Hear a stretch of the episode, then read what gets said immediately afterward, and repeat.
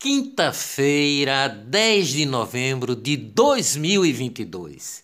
Militares afirmam que o TSE, Tribunal Superior Eleitoral, dificultou acesso a informações sobre o processo de apuração dos votos nas eleições de 2022 e dizem que o sistema das urnas eletrônicas não é isento de fraude. Leia na íntegra o relatório do Ministério da Defesa sobre as urnas no blog do podcast. Consumo nos lares cresce 2,84% de janeiro a setembro e itens mais caros voltam ao carrinho dos supermercados, com menor inflação. Entre agosto e setembro, o consumo cresceu 0,39%, de acordo com a Associação Brasileira de Supermercados. Donald Trump mostra força e republicanos crescem no Congresso dos Estados Unidos. Resultado do Senado ainda é uma incógnita. Joe Biden acha que a onda republicana prevista não aconteceu nas eleições. Joe Biden disse que nossa intenção é concorrer novamente, disse Biden sobre disputar a eleição em 2024.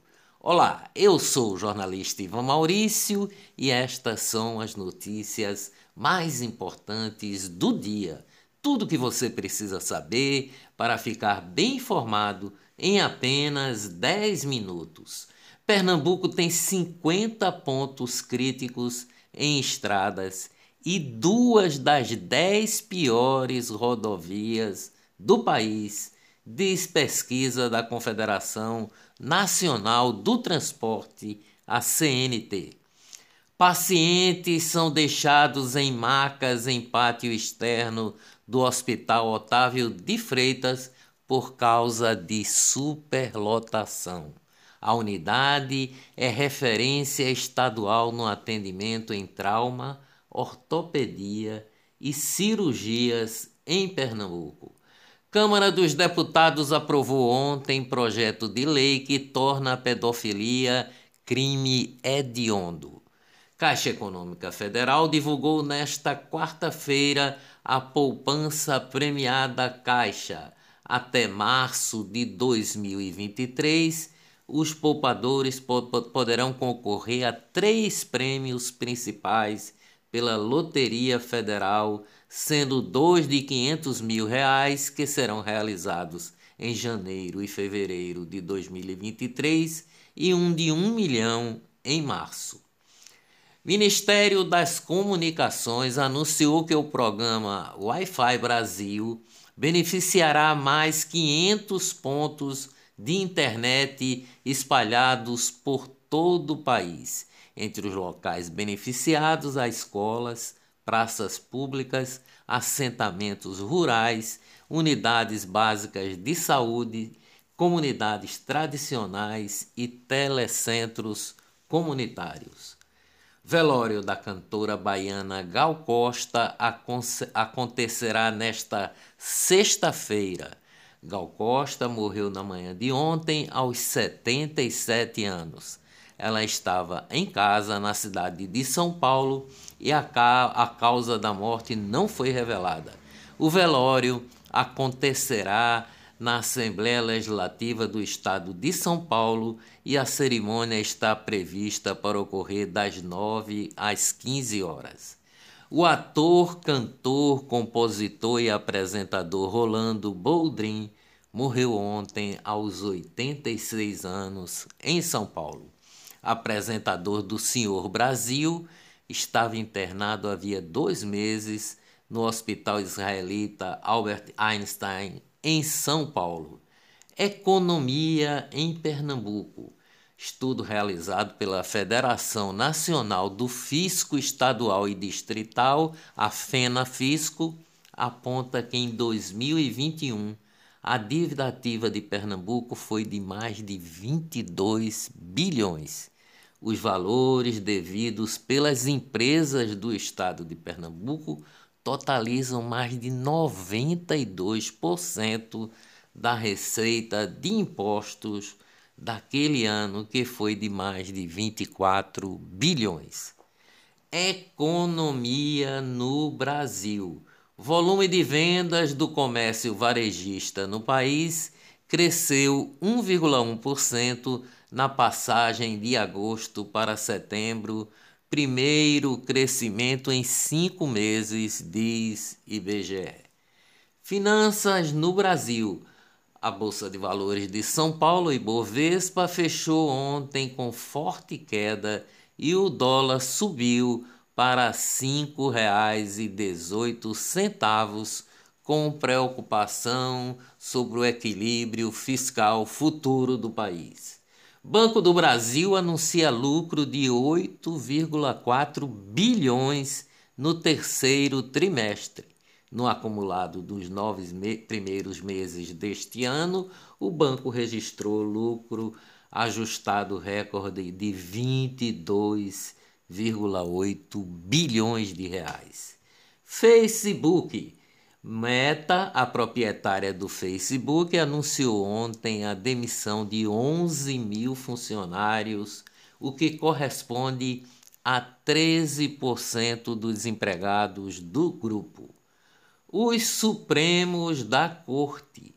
O desembargador do Tribunal de Justiça de Pernambuco, o TJPE, Bartolomeu Bueno, defendeu o uso da violência contra manifestantes que se encontram protestando na frente de unidades do Exército. Disse o desembargador Bartolomeu Bueno: Eu quero é pau nessa direita idiota. Presidente do Conselho Nacional de Justiça, o CNJ, ministro Luiz Felipe Salomão, suspendeu ontem a sessão para a escolha dos desembargadores que vão preencher as vagas abertas no Tribunal Regional Federal da Primeira Região. A sessão estava marcada para ocorrer nesta quinta-feira mas a decisão do magistrado foi baseado em um pedido de liminar que havia sido feito pela Associação Brasileira de Juristas pela Democracia, entidade ligada a apoiadores do presidente Lula. Durante visita de Lula ao STF, o Gilmar Mendes libera bens de Marisa Letícias Letícia retidos com base na Operação Lava Jato.